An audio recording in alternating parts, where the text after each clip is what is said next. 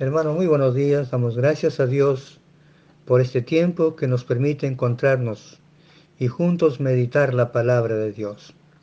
Hoy día miraremos el Salmo 119, verso 160, y dice, la suma de tu palabra es verdad, y eterno es todo juicio de tu justicia.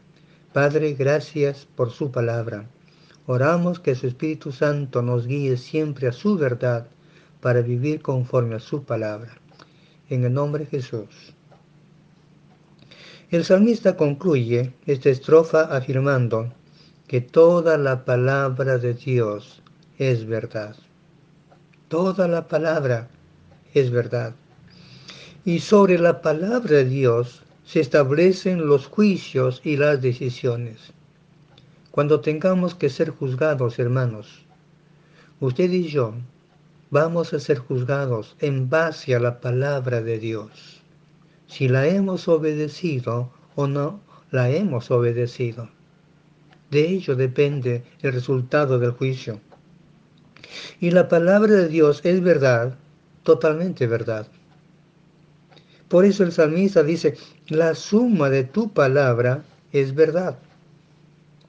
Esta declaración nos dice que toda la palabra desde el principio hasta el final es totalmente la verdad. Toda. No hay ni una sombra de error, no hay una expresión que se preste a la duda. Todo es verdad. No hay nada de mentira, todo es verdad. Y es la verdad porque su autor es verdadero. Él es recto, Él es justo. Deuteronomio 32, 4 va a decir, Él es la roca cuya obra es perfecta, porque todos sus caminos son rectitud. Dios de verdad es justo y recto.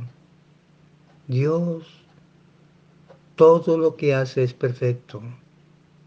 Todo es verdad, porque Él es verdad, dice la palabra de Dios.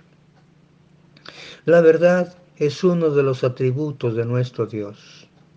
Ese es uno de los atributos. Isaías en 65, versículo 16 dice, el que se bendijere en la tierra, en el Dios de, en el Dios de verdad se bendecirá, y el que jurare en la tierra, por el Dios de verdad jurará. Dios es un Dios de verdad, afirma Isaías.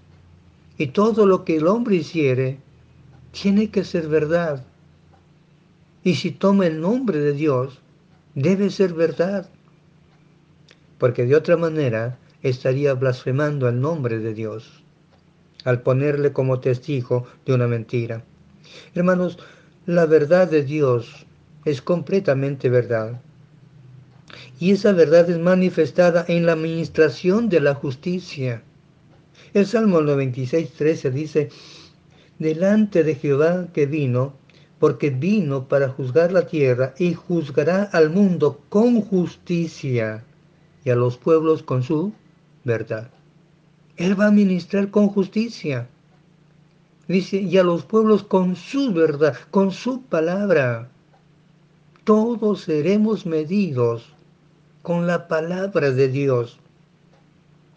Si hemos obedecido o no es su verdad, es, en la verdad de Dios, la palabra de Dios, que serán medidas todas nuestras acciones, nuestros pensamientos, nuestros deseos, todo.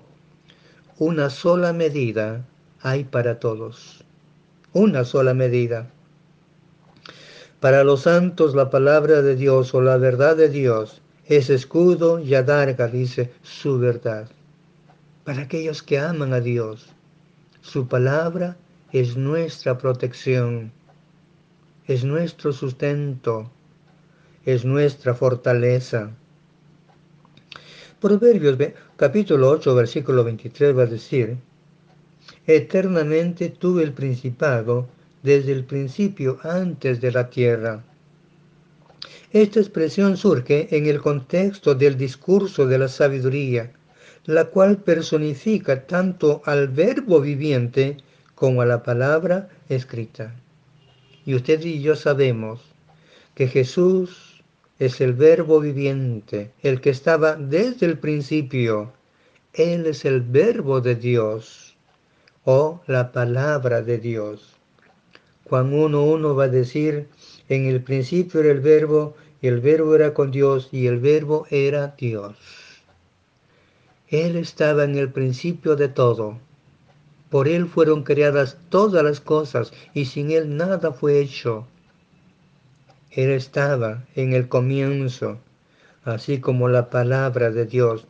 El punto es que la palabra de Dios ha sido totalmente verdad desde un principio. Toda ella es verdad. Aunque el, hombre niegue la verdad de Dios o la existencia de Cristo, eso no quita de que Él no exista y haya estado desde el, inicio de todas las cosas.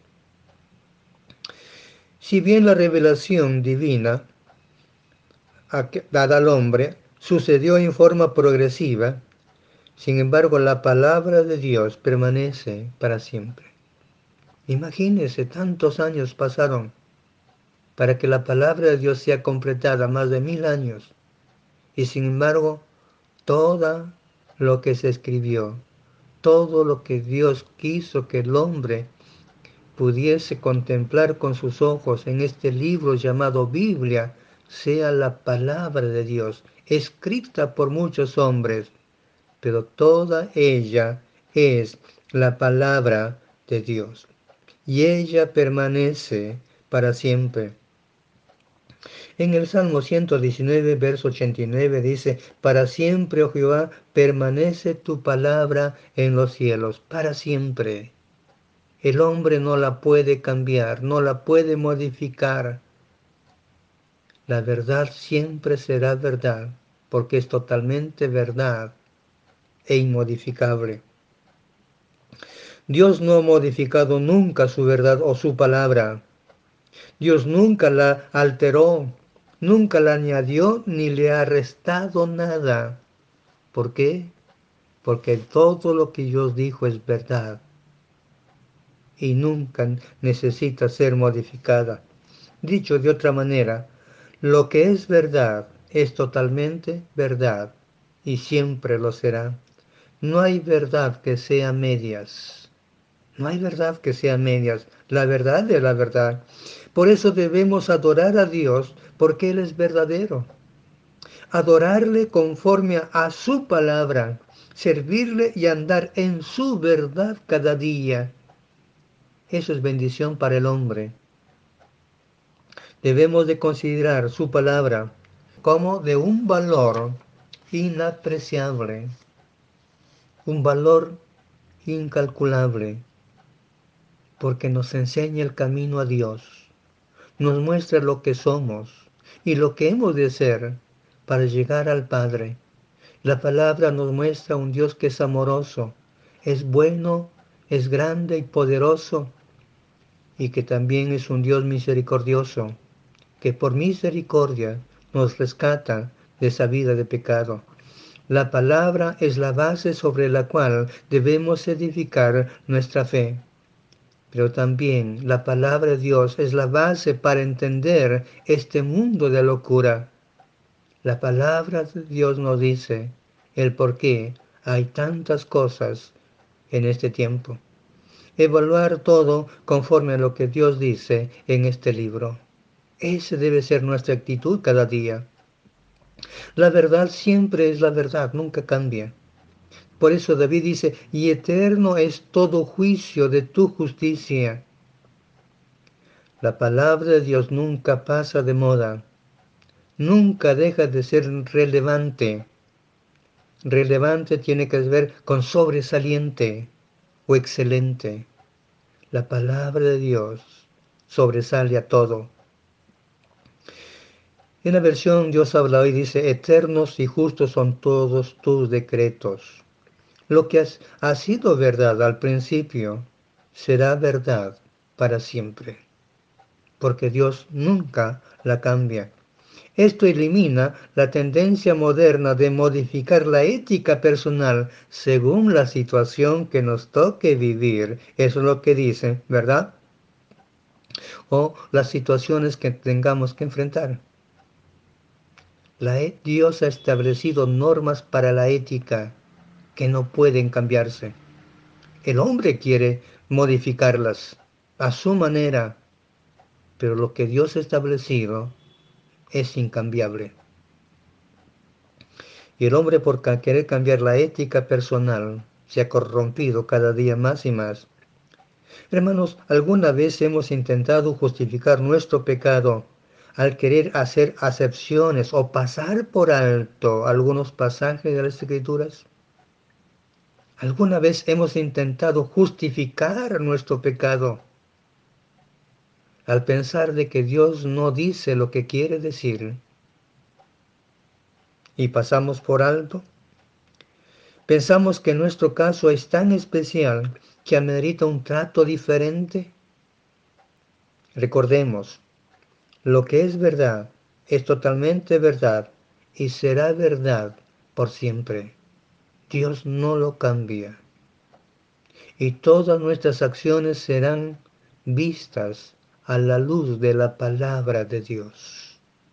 Por eso el hombre es, es inexcusable, porque toma decisiones sabiendo que las decisiones que toma es para mal. Si no hemos estado viviendo conforme a la verdad de Dios, es tiempo de cambiar y empezar a vivir según la palabra de Dios. Eso es nuestra bendición, hermanos. Es nuestro único sustento.